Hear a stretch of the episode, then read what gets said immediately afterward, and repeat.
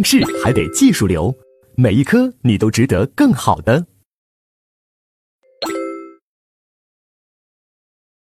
好，那接下来我们就要看我们的第一讲刑法论啊。但是我们在讲第一讲之前呀，希望大家把这个书翻到这个知识体系这一页，就是目录后面这个知识体系这一页。我们先要对刑法有一个知识体系的一个框架的认识。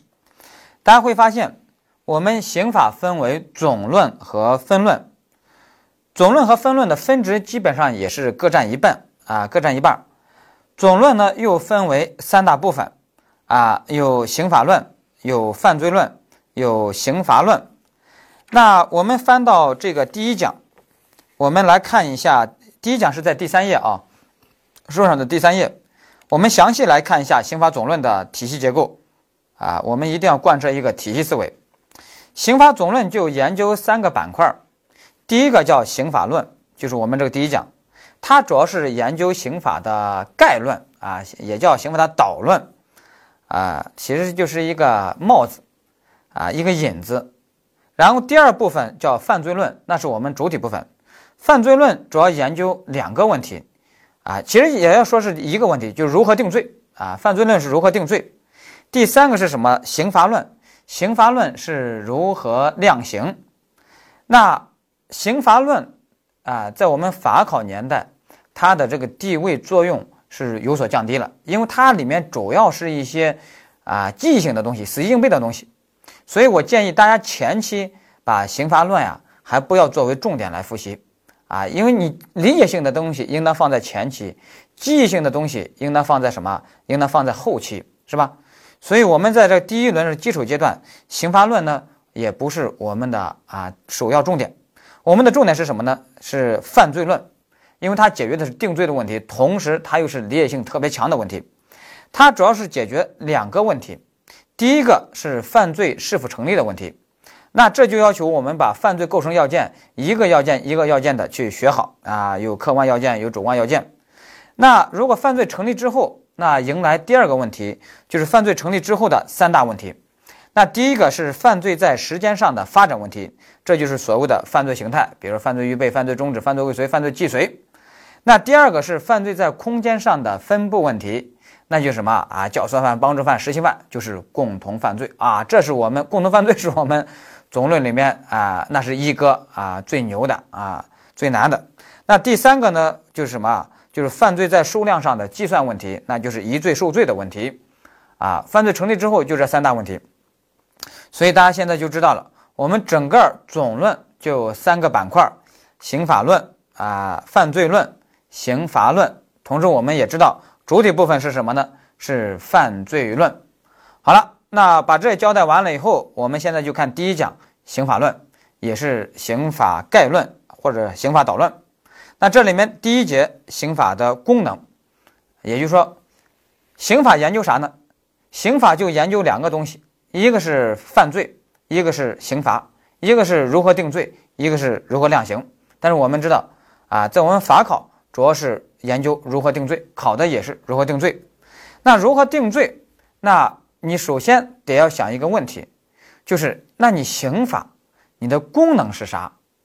啊，你的作用是啥？你的根本任务是啥？把这个呢要先想清楚。那为此，我要先给大家导入一个案例。啊，问一个问题，就是有一个电影，大家都看过吧？就是《肖申克的救赎》啊，一般都排在什么人生推荐的啊，什么五十部啊必须看的影片啊什么的，一般都是在前十部。那《肖申克的救赎》，大家知道讲的是一个什么事儿呢？就是有一个银行家，他被冤枉了，说他把他老婆给杀了，他其实没有被冤枉了，而且判了他故意杀人罪，而且是判的是终身监禁。啊，美国那边那个当时没判死刑，判的是终身监禁。判终身监禁，他在监狱里面就一直努力的申诉找证据，但是呢，所有的希望啊，申诉的希望都破灭了。那这时候他就决定越狱，啊，历时十六年，终于越狱成功逃跑了。那我的看完这个以后，我当时我的职业病就犯了，因为我这个刑法老师，看啥都想到刑法问题。就是我在想一个问题，那你说他这个越狱成功了，那万一有一天司法机关把他抓回来了，哎，你说要不要给他定一个脱逃罪？啊，我们这越狱啊，没有一个越狱罪啊，罪名叫什么？叫脱逃罪。那你说要不要定脱逃罪呢？哎，这就是一个疑难问题。那说要不要定脱逃罪？有的意见说，哎，要定脱逃罪。我的问题是什么？我说那为什么呢？他说因为我不管你有没有被冤枉，你只要是一个囚犯，你在坐牢的时候，你就不能越狱，因为你越狱的话。你就把人家监狱的正常的管理秩序给人家破坏了，啊！你真的要说你冤枉了，那你就申诉呗，啊！哎，这是第一种观点。那第二种观点就认为说，我认为这个人呢不构成脱逃罪，理由是什么呢？理由就是人家是被冤枉坐牢的，这本来就是你司法机关搞错的，人家现在要逃是人之天性。人家现在一逃，还逃出个犯罪来了，那你司法机关再给人家定脱逃罪，你们就是错上加错，你们不能一错再错，啊，就是这种观点。那关于这两种观点呀，就恰好就把我们刑法的功能、刑法的作用给揭示出来了。那我们刑法的作用、刑法的功能有两个，第一个就是什么呢？就是保护法益啊，就是保护法益。那保护法益是啥意思呢？就是你刑法的保护客体是什么？你想保护啥啊？那你比如说，我们刑法规定一个盗窃罪，那想保护的法益就是国民的财产权。那我们刑法规定一个故意杀人罪，保护的法益是什么？就是国民的生命。那我们说。这些什么生命呀、财产呀，这是我们刑法保护的客体。但这样的课题呢，啊，我们刑法给它起了一个名字，叫法益。其实指的就是什么？刑法保护的利益，把刑法保护的利益呢，简称为法益。啊，法益这个词儿呢，大家以后要经常用到，你一定要把它烂熟于心。啊，你就要想到啊，刑法啊，盗窃罪的保护法益是什么？啊，那你说他人的财产权。啊，故意杀人罪的保护的法益是什么啊？他人的生命权啊，就就要朗朗上口，就要很顺的把它能够理解啊，要把它能理解，这是第一个保护法益。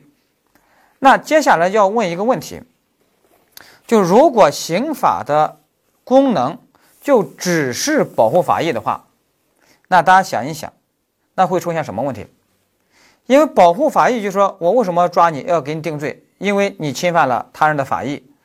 啊，所以呢，我要定罪，所以呢，我们打击犯罪都是为了保护法益。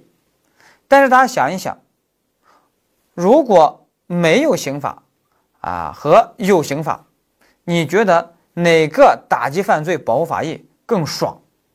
啊，有刑法典和没刑法典，哪个打击犯罪保护法益更爽呢？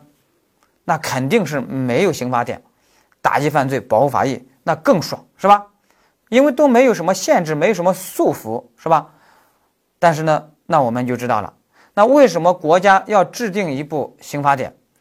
那就是想揭示啊一个道理，想传递一个信号，就是在保护法益、打击犯罪的同时，一定要注意，要保障人权，要限制公权力，啊，要保障人权。就怕你以保护法益为名行侵犯人权之实，所以，我们刑法学界有一句啊有名的啊一个警句，叫什么？刑法不仅是不仅是善良人的大宪章，也是犯罪人的大宪章啊。也就是说，我们刑法也要保护人家被告人，我们怕的就是什么？就是伤及无辜，是吧？啊，制造冤假错案。好了。那我们现在知道了，刑法的功能有两个，一个是保护法益，一个是保障人权。但大家想一想，什么好事都让你想占，这是不行的。这两个功能呀，你有时候都想兼顾很难，它有时候有冲突。那有冲突了怎么办？啊，那我们得出一个结论，这个结论就什么呢？有冲突的时候要优先保障人权啊，要优先保障人权。那根据要优先保障人权这个结论，那我们来回顾一下刚才说的这个《肖申克救赎》这个案件。那这个案件里面，这个银行家要不要给他定脱逃罪？那如果认为要定脱逃罪，其实你就侧重于什么？保护法益，保护什么法益呢？就是保护监狱的正常的管理秩序。啊，也就是说，我管你是不是冤枉的，你只要在我这儿坐牢，你只要是我这儿的囚犯，那么你就不能越狱，你就不能破坏我监狱的管理秩序。因为脱逃罪的保护法益就是监狱的管理秩序，你把它破坏了，你就要定脱逃罪。好了，那另外一种观点就是说无罪，因为人家是被冤枉的，啊，那他就倾向于什么呢？倾向于保障人权，啊，倾向保障人权。那我们刚才又说了。在这个案件里面，保护法益和保障人权冲突了，那冲突了怎么办？那优先保障人权。所以这个案件我们最终的结论是什么？无罪，或者说不构成脱逃罪啊，因为要优先保障人权啊。我们的司法解释也是这样规定的。好了，那这个知识点大家掌握了，我们要迅速把它转化成答题能力。那迅速要转化成答题能力，那大家就要看我们第四页这个例二。这个例二呢，就是我们法考考过的一道题，大家呢把这个呢好好要揣摩啊。那这道题说的是什么呢？案情一定要把它掌握好，就是甲和乙两个人互不知情，他们没有意思联络，他们同时朝丙开枪，丙呢被打死了，但事后查明，丙身上只中了一枪，啊，也就说明另外一个人可能没打中。啊，就这一枪致命了，但是呢，无法查明谁打的这一枪，啊，也就是说，有可能是甲打的，也有可能是乙打的。现在就问你怎么办？那么我们现在就发现，啊，分析这个案件的时候，我们按照技术分析，一步一步。首先，第一步，甲和乙成立不成立故意杀人罪？啊，我们知道分析故意犯罪的时候就是两步：第一个，犯罪是否成立；第二个，成立之后犯罪是否既遂。那我们先分析第一步，甲和乙故意杀人罪成立了没有？那肯定成立了，因为你们都开枪了，朝丙都开枪了，是吧？你故意杀人罪成立了，是吧？好了，接下来第二步，那么你们是否构成故意杀人罪既遂？啊，是否构成故意杀人罪既遂？那么我们知道。要成立故意杀人罪既遂，那就要求丙的这个死亡结果和你甲的开枪行为和你乙的开枪行为要有什么？要有因果关系啊！也就是这个死亡结果是你制造的，那给你就能定故意杀人罪既遂；如果不是你制造的，那就不能给你定故意杀人罪既遂。那关于这个点呢，我们又该怎么分析呢？我们首先会发现甲和乙。他没有意思联络，互不知情，那就说明他们是不是共同犯罪啊？他们不是共同犯罪，那不是共同犯罪就得各自单独处理。那各自单独处理的时候，比如说我们拿出甲来处理，把甲作为样本来处理，那甲是成立了故意杀人罪，那么现在就要问甲是否构成故意杀人罪既遂？那要认定甲构成故意杀人罪既遂，就要认定甲的。开枪行为和丙的死亡结果要有因果关系，也就是丙的死亡是甲制造的，但是恰恰就在这个问题上，现在无法查明了。那无法查明的话，有两种可能：一种可能是甲开枪打死了丙，一种可能是甲没有打中丙啊，他都没打中，是乙打中的。那这时候呢，案件事实存疑了，出现疑问了，这时候怎么办？那这时候呢，就出现两种观点。第一种观点就是什么呢？就是那我不管，我要给你甲定故意杀人罪既遂，我要严惩凶手啊！我要给你定故意杀人罪既遂啊！说那这时候有可能会冤枉人家呀，定既遂会冤枉人家。说那我不管，我要一味的要侧重于什么保护法益啊，我要打击犯罪，严厉的打击犯罪。但大家想想，你这种观念背后就是有一个什么问题呢？就是宁可错杀一千，不可错放一个。啊，我们知道那汪精卫啊，他在呃查我们这个地下党的时候，当时的政策就是宁可错杀一千，不可错放一个。啊，那你现在你如果要给这个甲要定故意杀人罪既遂，那你有可能是冤枉了甲，那你可能就说我冤枉你也冤枉，冤枉就冤枉，反正我不能把你甲放掉，啊，那我们觉得这个观念是不对的，所以呢，啊，我们应当秉持的是什么观念呢？就是宁可错放一千，也不可错杀一个啊，也就是说，在保护法益和保障人权这两个功能冲突的时候，我们要优先保障人权。从优先保障人权，我们就能够推导出来我们刑法上的一个原则。这个原则很重要，考试经常考，就叫什么？存疑时有利于被告原则。什么意思呢？就是案件事实如果存在疑问啊，无法查明了，那么这时候要做有利于被告人的这么一个认定啊，要做有利被告人的认定。好了，那这个认定的结论就就是什么呢？那就是啊，甲的开枪行为和乙丙的死亡结果和丙的死亡结果没有因果关系啊，因为这样是有利于甲的。那没有因果关系的话，那甲就无法定故意杀人罪既遂。那不能定故意杀人罪既遂，但是我们想一想，那他故意杀人罪又成立了，而且他又开枪了，他都有实行行为了，那么这时候他的犯罪形态。我们知道，在实行阶段的犯罪形态有三个，一个是既遂，一个是未遂，一个是终止。那他有犯罪终止吗？肯定没有。那么他现在又不是犯罪既遂，那么根据排除法，给甲只能定什么？故意杀人罪的什么未遂啊？这是根据排除法我们选出来的故意杀人罪未遂。那我们说给甲是这样分析的，那给乙呢，也是要这样分析，是吧？给乙也是要这样分析。啊，因为乙也是个单独犯罪，啊，首先故意杀人罪也成立了，啊，那在成立的基础上能不能构成故意杀人罪既遂呢？啊，那就要看啊乙的开枪行为和丙的死亡有没因关系啊？那有可能是乙打中的，有可能不是乙打的，那这时候存疑了，那根据存疑时有利于被告原则，那么死亡结果不认定给乙，那么乙就不构成故意杀人罪既遂，那么最后只能根据排除法给乙定什么？故意杀人罪未遂，所以最后的结论就是两个人各自定各自的什么故意杀人罪未遂，哎，这就是我们刑法的结论。但是呢，我们知道这个结论，我说给一个居委会大妈，她啊不赞同，她说你们刑法怎么能得出这种结论？呃，让人难以理解。根据我的三观，我受不了。明明死了一个人。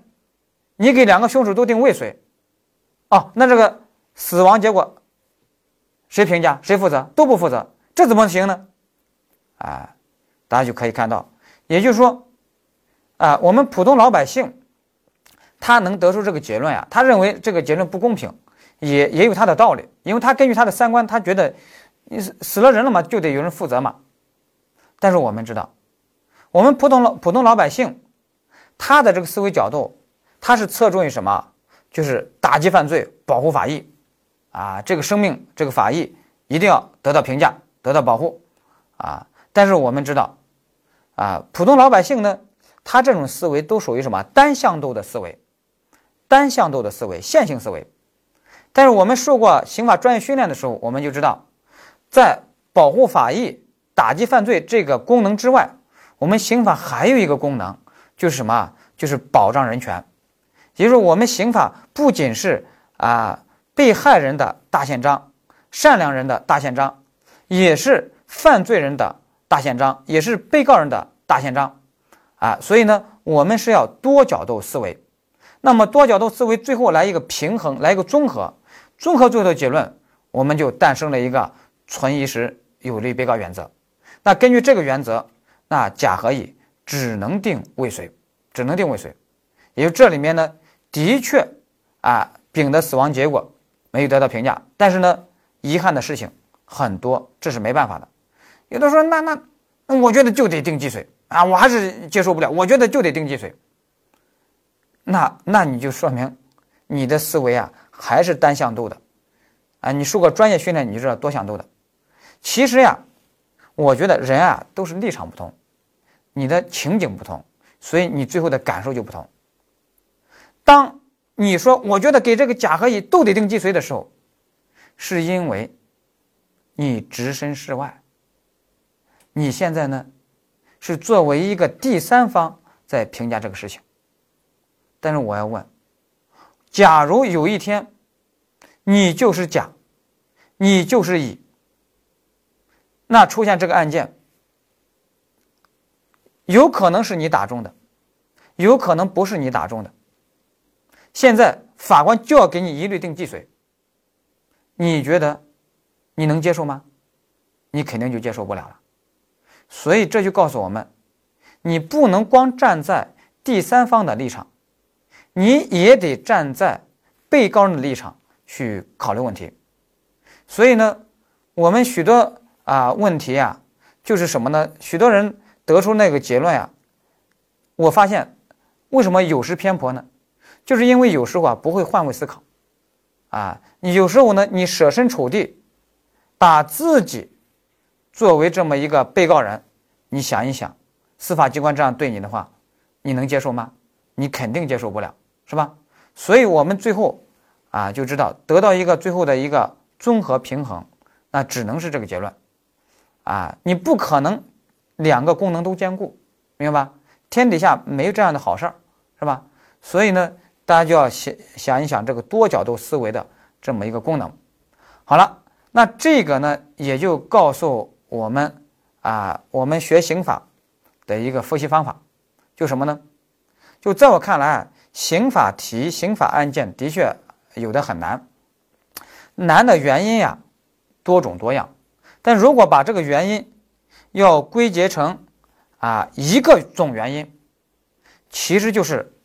这个案件里面，保护法益和保障人权，它冲突了。一旦冲突的时候，就考验你的时刻到了。所以我们在学习刑法的时候，我建议大家，啊，一定要深刻理解刑法的两个功能、两个概念：一是保护法益，一是保障人权。其实大家会大家会发现，你学习任何一门知识，我觉得这个知识啊，它都有一个总的最高层级的。一个概念，啊，或者两个概念，啊，由它呢就不断的衍生、衍生、衍生出好多知识体系来，啊，比如《易经》里面说的那什么阴阳，是吧？是吧？啊，这这这由它呢阴阳，这就慢慢慢就就给你诞生出好多好多的这个知识体系，啊，我就记得那个美国那个诺贝尔呃经济学奖那个获得者，那个叫斯蒂格利茨。啊，他不是写那个经济学原理那本书吗？啊，那他的第一页，我看过那本书啊，当时对经济学也挺感兴趣。他就说什么呢？他说你只要学经济学呀，你只要抓住两个概念，啊，就能够打通。一个什么？一个是需求，一个什么？一个是供给。啊，就这两个概念，你就就是我们啊最高的两个概念。啊，许多问题都是由它衍生出来的。啊，经济学是这样，那我们刑法学也是，啊，最高的两个概念是什么？保护法益和保障人权。希望大家呢能够把它深刻理解。好，这就是我们的第一节刑法的功能。